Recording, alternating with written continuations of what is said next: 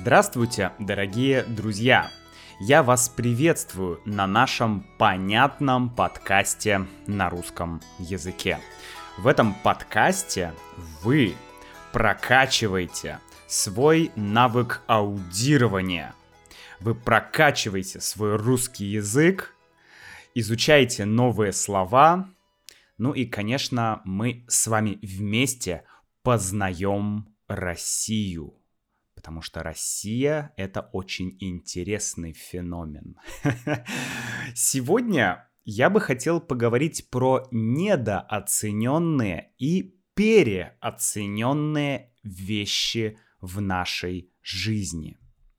Что это такое и почему я решил об этом поговорить? Ну, давайте разбираться. Вообще, у меня была другая тема для сегодняшнего подкаста. Но, как часто это бывает, в голову приходит какая-то мысль, приходит вдохновение и желание обсудить какую-то конкретную тему. А мне кажется, эмоции это всегда хорошо. Э, сегодня я увидел пост в Телеграме пост основателя Телеграма Павла Дурова. И в этом посте Павел Дуров эм, рассказал о трех э, недооцененных вещах в жизни и о семи переоцененных вещах в жизни. Он это сделал, потому что у него день рождения. Павлу Дурову исполняется 37 лет. Да, 37. Поэтому он решил а, рассказать о трех недооцененных вещах и о семи переоцененных. 3, 7, 37. Прикольно. Но давайте немножко начнем с начала. Я понимаю, что многие наши слушатели могут не знать, кто такой Павел Дуров, что такое Телеграм и вообще почему я об этом говорю. Особенно если это слушатели из Китая. Потому что в Китае Telegram, как и многие другие вредные западные европейские социальные сети, заблокирован. Телеграм заблокирован. Ну, Китай в этом не одинок. Есть другие страны, где заблокированы разные другие социальные сети. Да и в России тоже заблокированы разные э, иностранные социальные сети. По-моему, э, если я не ошибаюсь, есть такая э, социальная сеть, она называется LinkedIn. И, по-моему, она в России заблокирована, э, если я не ошибаюсь. В общем, в любом случае, в разных странах есть разные ограничения на интернет. Хорошо это, плохо, вернее, так, нормально это или ненормально, ну, это тема для отдельного подкаста. Да? Сегодня мы э, не будем об этом говорить. Давайте я объясню, э, кто такой Павел Дуров и что такое Telegram буквально 3-5 минут, чтобы те, кто не знают, узнали. Итак, а, есть человек по имени Павел Дуров. Это русский а, парень, который э, ну, где-то 20 лет назад, я не помню точно когда, примерно 20 лет назад, может 15, Павел Дуров создал самую популярную социальную сеть в России – эта сеть называется ВКонтакте. ВКонтакте или просто vk.com. Э, да, ВКонтакте. Раньше она называлась ВКонтакте, сейчас э, VK называется. То есть, ну, в любом случае это не важно. ВКонтакте. Все называют ее ВКонтакте. Просто раньше сайт был вконтакте.ру, сейчас vk.ru. Эм, Павел Дуров создал эту социальную сеть, и она стала бомбически популярной в России.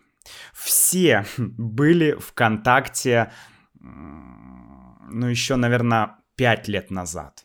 10 лет назад все точно были ВКонтакте. Все, у кого был интернет, все в России использовали контакт.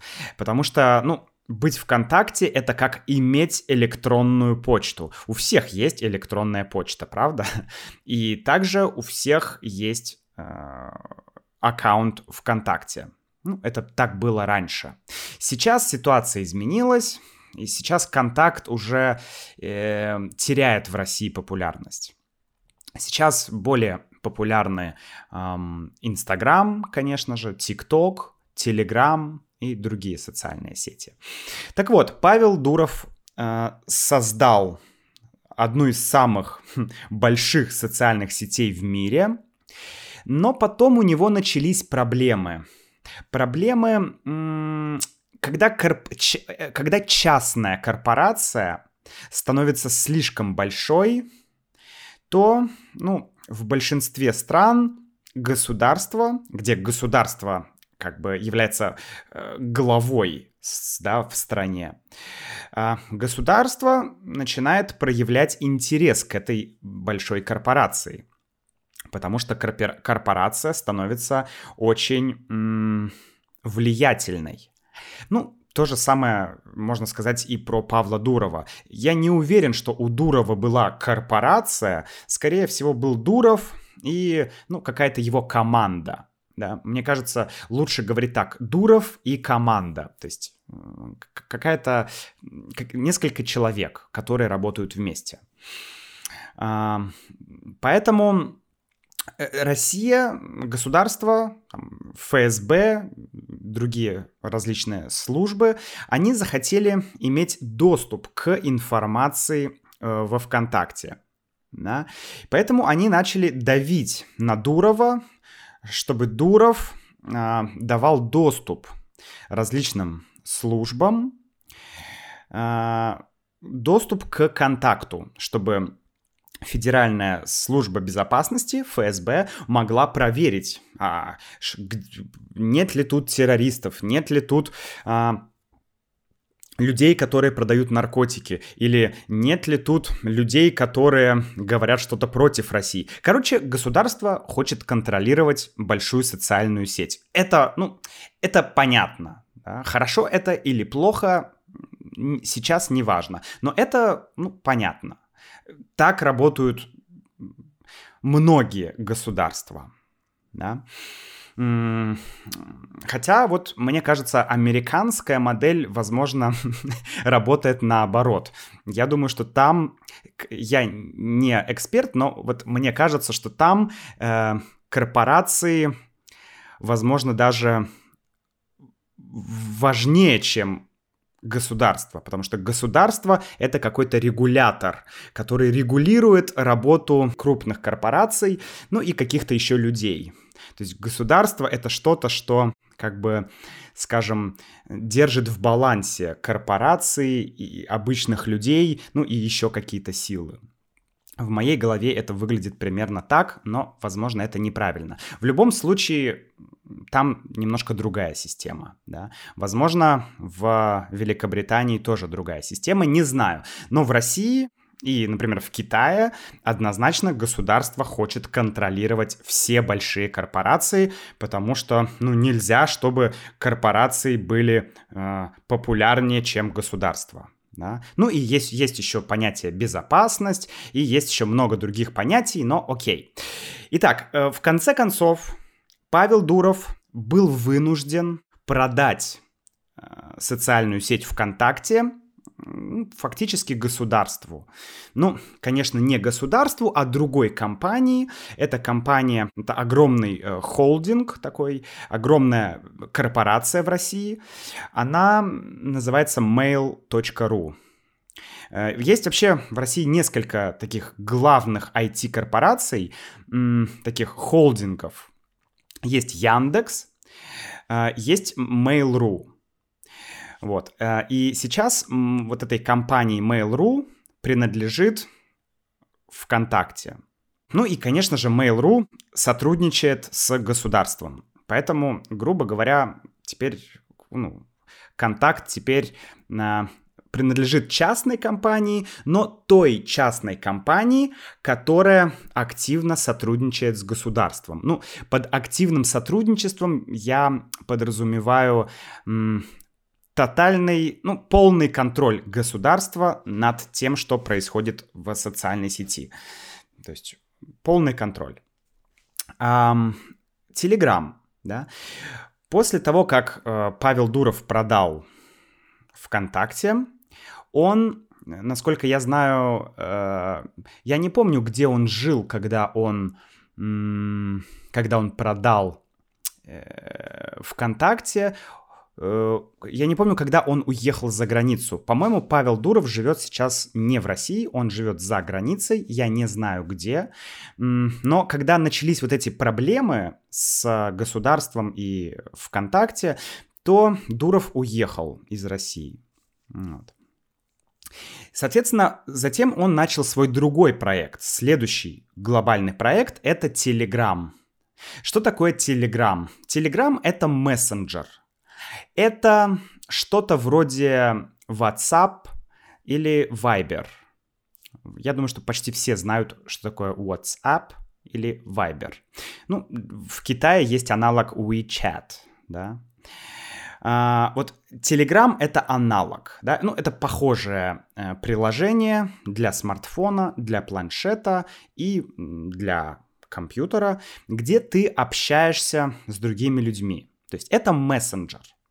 Но Telegram больше, чем мессенджер.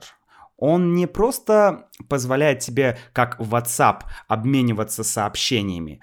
Э, в Телеграме есть группы, да, есть паблики, там есть боты. Ты можешь создать бота и получить расширенный функционал своего паблика. Ты можешь подписаться на паблики, получать э, новости, то есть на самом видеоконференции. В общем, очень-очень расширенные м, возможности у Телеграма. Очень широкий функционал. Но э, чем мне нравится Telegram? Тем, что в отличие, например, от китайского WeChat, WeChat тоже хорошая, хороший мессенджер, он удобный. Но WeChat это... Во-первых, WeChat полностью контролируется государством и полностью цензурируется государством. То есть китайское правительство знает, может прочесть любое сообщение любого пользователя. Опять же, хорошо это или плохо, сейчас об этом говорить не будем. Плюс WeChat, например, не имеет шифрования. То есть э, данные не защищены. У Телеграма есть шифрование, и данные защищены. То есть э, никто не может просто взять и как бы какой-то хакер, да, не может э, взломать Telegram, чтобы увидеть сообщение. Вот. Ну и главная разница, это такое мое субъективное мнение, что Telegram, в отличие от других социальных сетей, а Telegram уже, ну, почти социальная сеть на самом деле, Telegram имеет абсолютно минималистичный интерфейс и минимальное вовлечение пользователя. Смотрите, каждая социальная сеть хочет... каждая социальная сеть хочет больше времени. Больше времени пользователя. YouTube хочет, чтобы ты больше смотрел YouTube. Да? Э, я знаю, у меня есть YouTube канал, да, Russian with Max, YouTube канал, и есть аналитика, и я там вижу вот этот вот retention, да, э, то есть удержание пользователя. То есть э, как бы YouTube говорит, Макс, тебе нужно сделать так, чтобы твои видео смотрели дольше, чтобы, чтобы люди чаще, больше, дольше тебя смотрели. Сделай так, чтобы люди не закрывали твое видео. Сделай так, чтобы люди смотрели твой канал. И это борьба. Facebook также. Facebook хочет, чтобы вы использовали Facebook чаще. Facebook хочет, чтобы вы, не знаю, 24 часа в сутки э, использовали Facebook. Любая социальная сеть хочет, чтобы вы использовали ее как можно чаще. Поэтому есть огромное количество э, каких-то игр, вот ВКонтакте, например, сейчас. Есть видео, есть короткие видео, есть приложения, есть игры, есть валюта ВКонтакте, есть, э, не знаю, заказ пиццы, э, суши, все что угодно. Это целый мир. С одной стороны, это хорошо и удобно. С другой стороны, ты понимаешь, что... Ты понимаешь, что ты начинаешь больше времени проводить в социальной сети, нежели в реальном мире. То есть да, это хорошо, это удобно, все в одной социальной сети, но ты постоянно в ней. И если, э, если, если как бы, если ты выходишь из социальной сети, то у тебя появляются проблемы. А как получить информацию? А как заказать пиццу? А как сделать это? Как сделать это? То есть получается такая зависимость. Вот я сейчас не использую Инстаграм. Мне не нравится эта социальная сеть. Я много раз пробовал что-то там делать, что-то публиковать, и иногда я это делаю, но я не могу ей пользоваться. Я не могу, я не понимаю, зачем мне смотреть на э, а, фотографии других людей на фотографии красивой еды других людей, на фотографии, блин, красивого туалета других людей, на фотографии красивых девушек или красивых мальчиков или красивых э, кого там еще. Ну, то есть, это не жизнь, это нереально. Это то, что люди хотят показать. Ну, то есть, зачем? И, но сейчас многие компании, кофейни, какие-то, не знаю, э, ну, малый бизнес не имеет веб-сайта. В качестве веб-сайта используется Инстаграм. У меня нет Инстаграма, я не могу узнать, а что происходит, эм,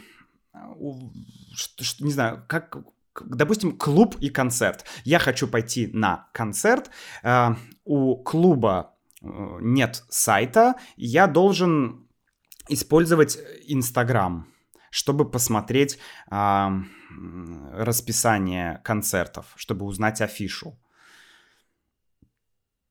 Вот, и я сейчас буду уже заканчивать с, эти, с этой темой, но суть в том, что Telegram, как мне кажется, он не заставляет тебя постоянно что-то нажимать, постоянно что-то смотреть. В Инстаграме, господи, простите, в Телеграме, я всегда путаю эти два слова, в Телеграме нет ленты, да, вот это фид, что называется, вот эта лента.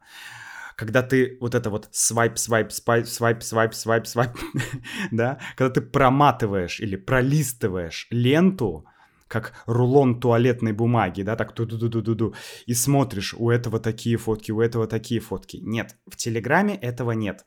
Ты подписался на паблик, ты получаешь информацию. В Телеграме нет дурацких рекомендаций. А, YouTube постоянно говорит мне, посмотри это, посмотри это, посмотри это.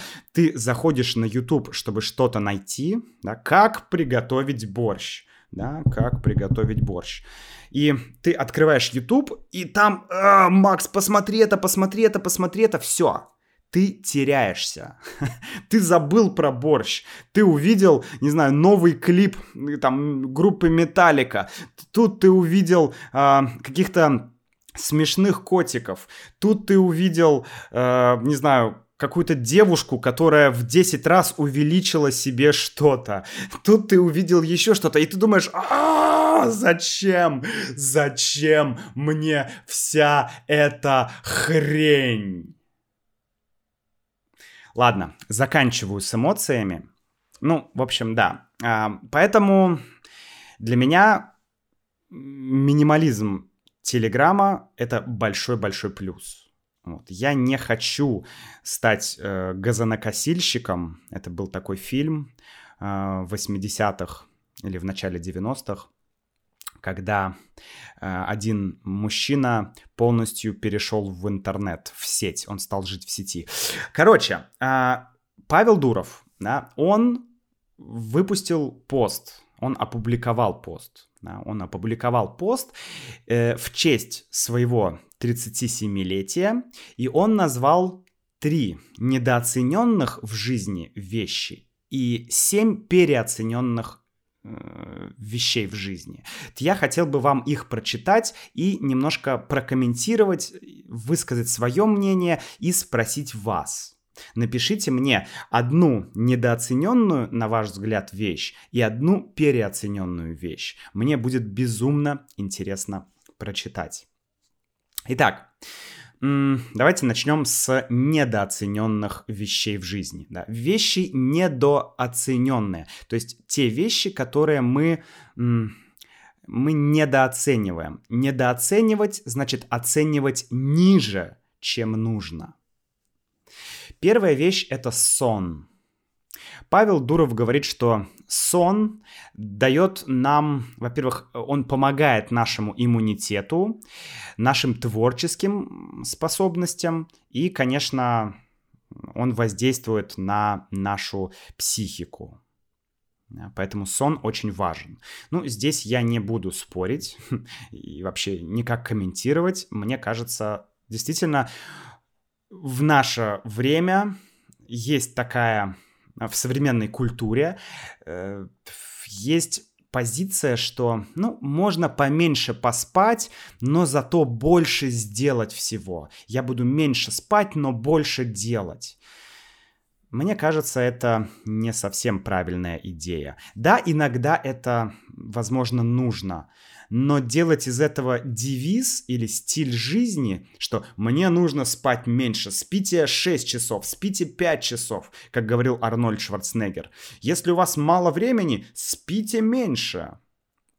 Да блин, может быть нужно просто делать что-то более эффективно. Или может быть не нужно заниматься этим, этим, этим, этим и этим. Мне кажется, сон это важно. Вторая недооцененная вещь — природа. Природа, Павел Дуров э, интересно, очень красиво написал про природу. Его пост на английском языке, но я перевожу все на русский. Он написал, что природа — это, это то окружение, которое было спроектировано так, чтобы мы чувствовали себя в ней хорошо. То есть природа — это среда, в которой мы биологически созданы, чтобы чувствовать себя хорошо. Потрясающе. Ну просто браво. Супер. Паша, огонь.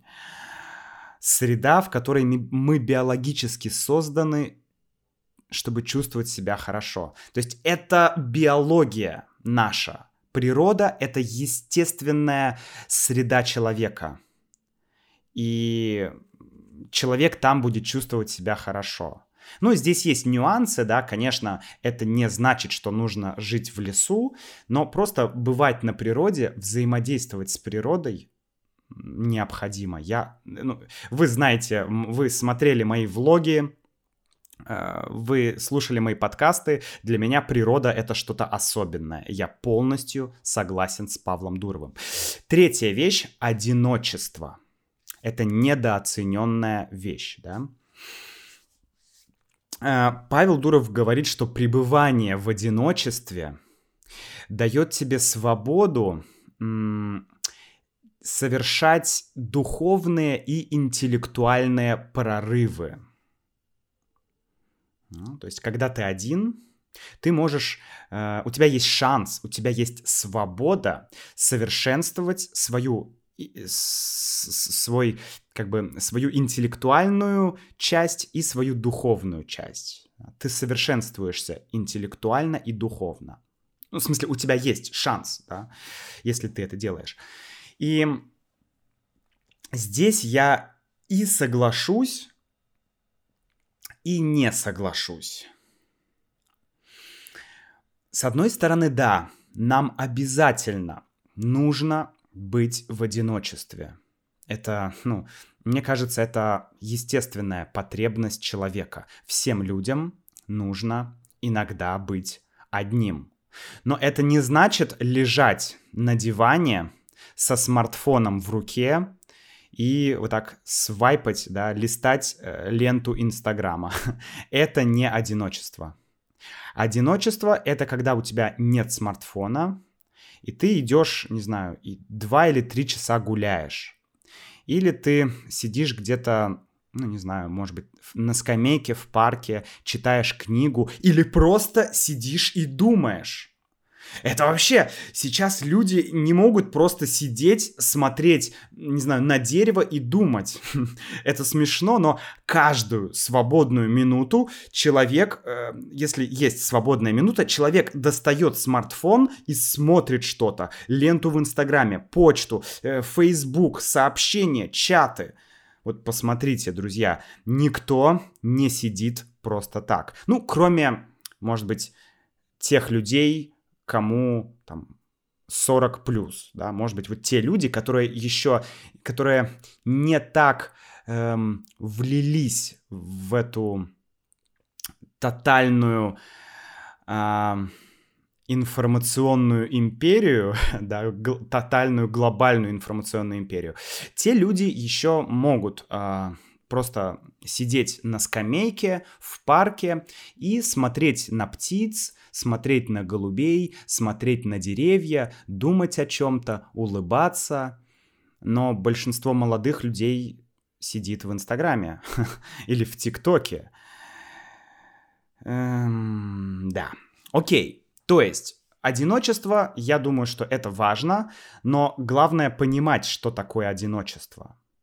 И все-таки мы люди, мы социальные, мы социальные, нам нужны люди, поэтому я считаю, что одиночество должно быть очень дозировано. Да, то есть немного одиночества и много хорошего, качественного общения с людьми. Друзья, напишите, что из этих трех э, вещей вам больше всего нравится? Что вы думаете самое недооцененное? Сон, природа, одиночество. Да? Теперь давайте поговорим про семь переоцененных вещей. Семь переоцененных вещей от Павла Дурова. Первое — это большие города. И мне сразу хочется большие города, пустые поезда, в которых никогда ты раньше не бывала. Помните саундтрек из э, фильма «Брат 2», группа B2, песня полковнику никто не пишет. Поэтому э, фраза «большие города» у меня всегда ассоциируется с этой песней и с этими рифами. Очень клево. Окей, большие города — переоцененные вещи в жизни. Павел Дуров говорит, что мегаполисы, да, вот эти большие города, это источники загрязнений, а, преступлений и шума. И это классно иметь э, доступ к ресурсам, которые дает большой город. Но все-таки желательно жить за пределами э, больших городов. То есть классно иметь доступ к библиотекам, э, к театрам, к музеям, к науке, и так далее, но при этом жить, в больш... Э, жить вне большого города. Я здесь согласен на 1 миллиард процентов. Я сам из большого города, из Санкт-Петербурга. Э, я жил там 20 лет в Санкт-Петербурге. И потом я часто бывал в Москве. И я понимаю, что я не хочу жить в большом городе.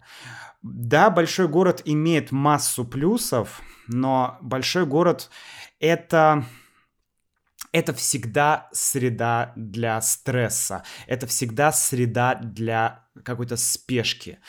Uh, да, если ты амбициозный ученый или амбициозный вообще человек, uh, карьерист, карьерист человек, который, uh, у которого цель построить карьеру. То есть карьерист это человек, который очень хочет м- стать топом, да, the best of the best, да, вот таким вот. Лучшим из лучших. Вот это карьерист.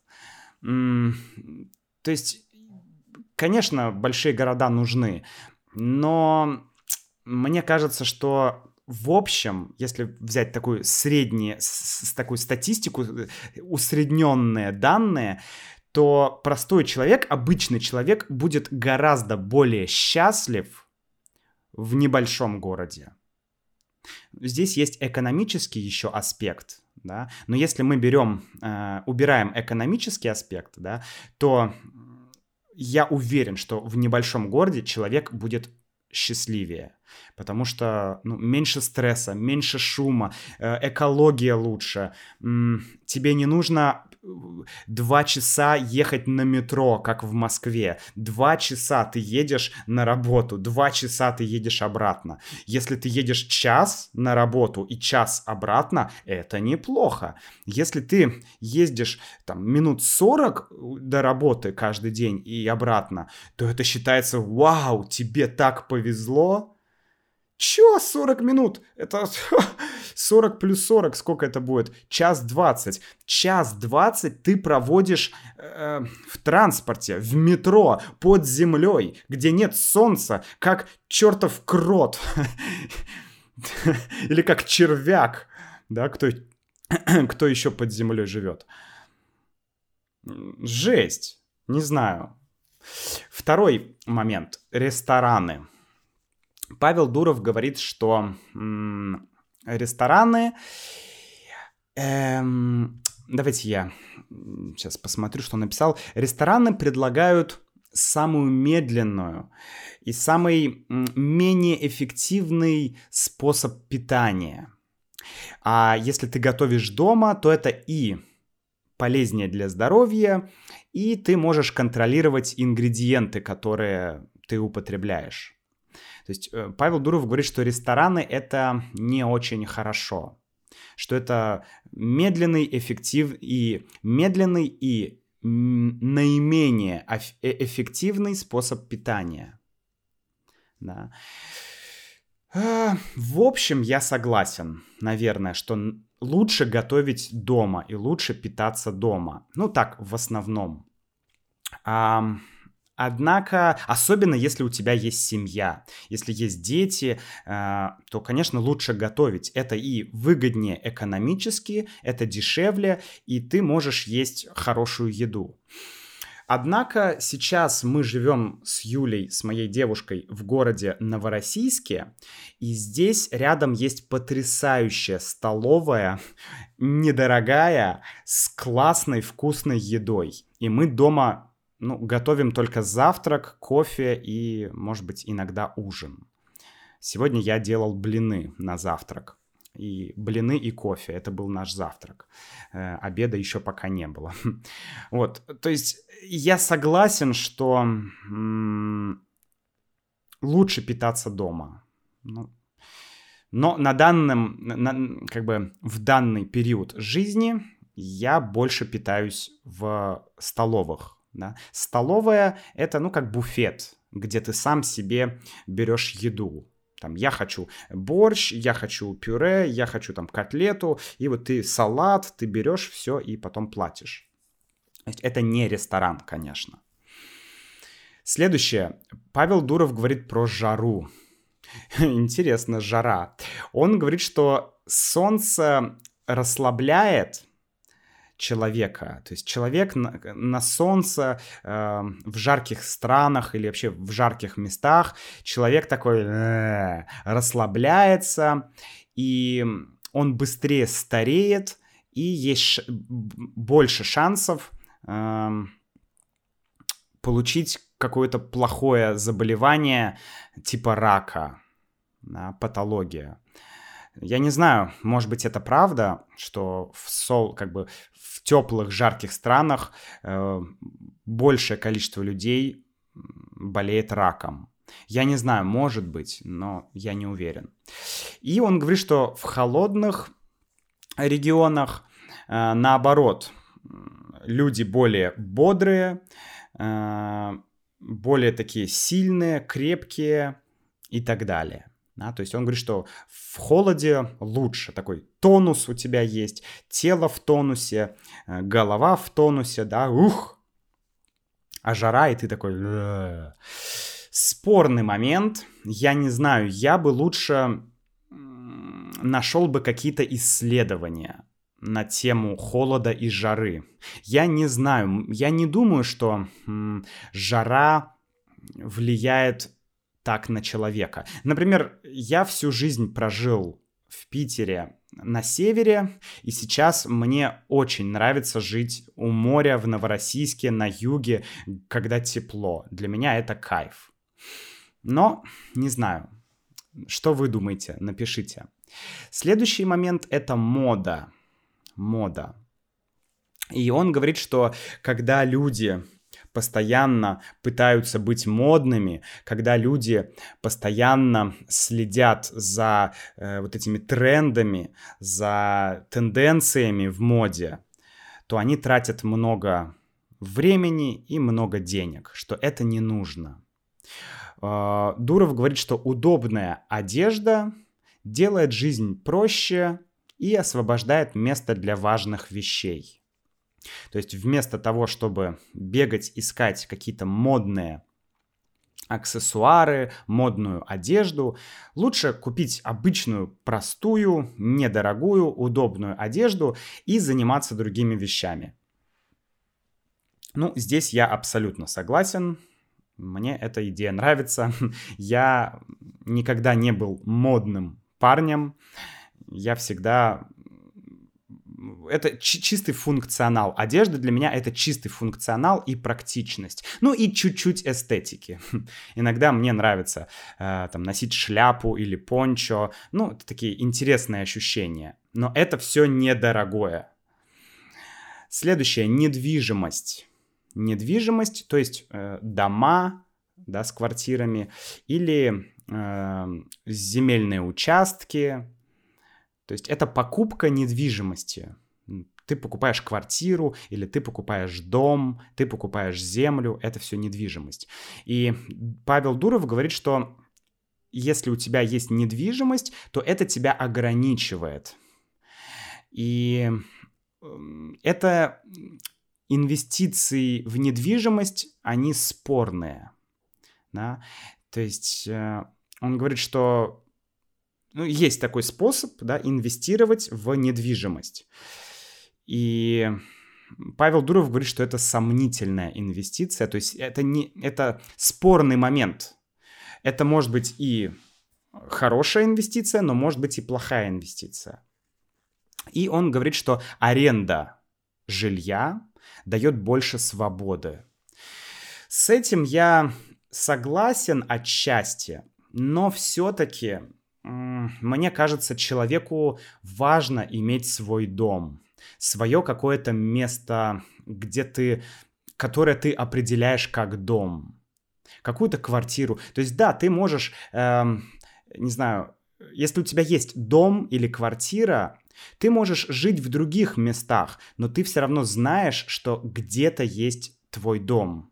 Плюс, когда ты арендуешь э, квартиру, то есть факторы, на которые ты не можешь влиять. Например, придет хозяин квартиры и скажет, Макс, извини, но у меня завтра, ну, мне там какие-то форс-мажор, или у меня завтра там э, прилетают родственники, мне нужно их срочно сюда вселить. Короче, тебя могут попросить выехать. Да? Это случается, конечно, редко, но есть такой шанс. Ты не можешь планировать, что ты снимаешь квартиру и будешь здесь жить там, за 5 лет, даже 3 года, даже 2 года. Ты не можешь так планировать. Ты должен быть готов менять квартиры, да, переезжать. А если у тебя большая семья и дети, то я думаю, что это неудобно. Ну и последние две вещи, друзья. А, одна — это социальные сети. И это то, о чем мы уже говорили. Дуров говорит, что в социальных сетях э, огромное количество мусора. И этот мусор, он забивает твою голову. Он делает тебя менее счастливым. И весь этот мусор в социальных сетях влияет на твои творческие способности, да, на твою креативность. Ну, мы уже об этом говорили, я абсолютно согласен. Э, проблема не в социальных сетях, а проблема в том, что сейчас, на данный момент, социальные сети сделаны так, что там огромное количество разной хрени, разного мусора.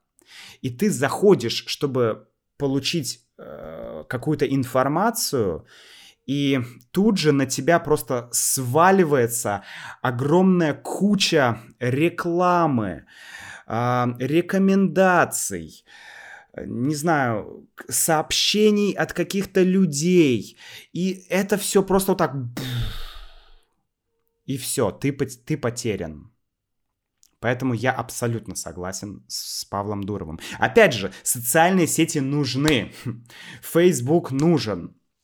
Но просто сейчас конкретно, мне кажется, нужно учиться правильно э, выстраивать отношения с социальными сетями. Тебе нужно, э, если ты не будешь учиться взаимодействовать с социальными сетями, то ты будешь просто как, не знаю, как крыса, э, которая постоянно нажимала кнопку, получала э, эндорфин, не ела, не пила и просто умирала от истощения. Были такие эксперименты. Крыс, у крысы была кнопка, которая воздействовала на э, я не помню точно, на мозг крысы какой-то электрический импульс был, э, электрический сигнал, не знаю. И крыса получала удовольствие, а, эндорфины. И вот крыса нажимала эту кнопку, и все, получала удовольствие, и, и умирала. Все. Вот не нужно быть такими же, как эти крысы. Да, очень нужно быть внимательными. Ну и советы от знаменитостей. Это последняя, седьмая, последняя, седьмая вещь Советы от знаменитостей. Э, Дуров пишет, что часто селебрити, да, это слово мы используем в русском языке. Селебрити, то есть звезды, то есть знаменитые люди, часто дают свои комментарии, свои оценки говорят, что нужно делать, что не нужно делать, как стать счастливым, как стать успешным, как стать богатым э, и так далее.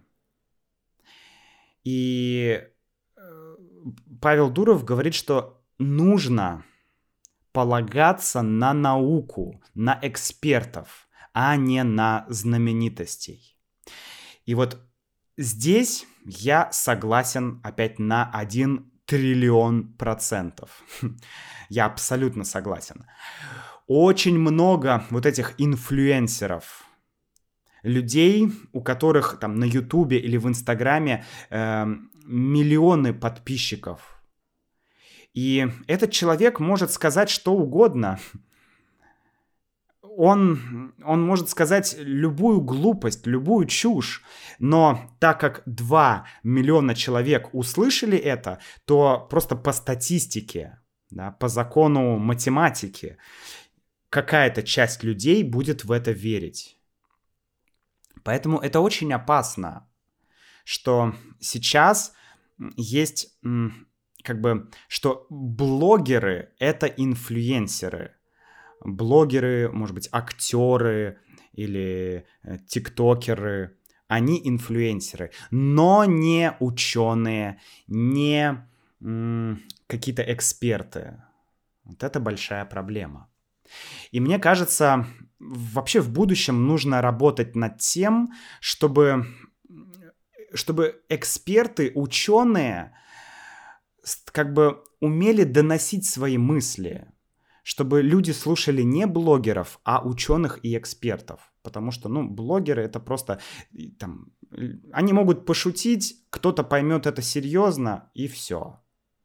В общем, вот такая вот у нас сегодня э, история, друзья. Такие у нас сегодня вещи, которые мы недооцениваем и которые мы переоцени... переоцениваем. Пожалуйста, напишите мне одну вещь, которая вам понравилась из не... недооцененных и одну вещь из переоцененных. Напишите на russianwithmax.com. Мне будет безумно интересно прочитать то, что вы пишете. Оставляйте комментарии и до, до встречи в следующем подкасте. Пока.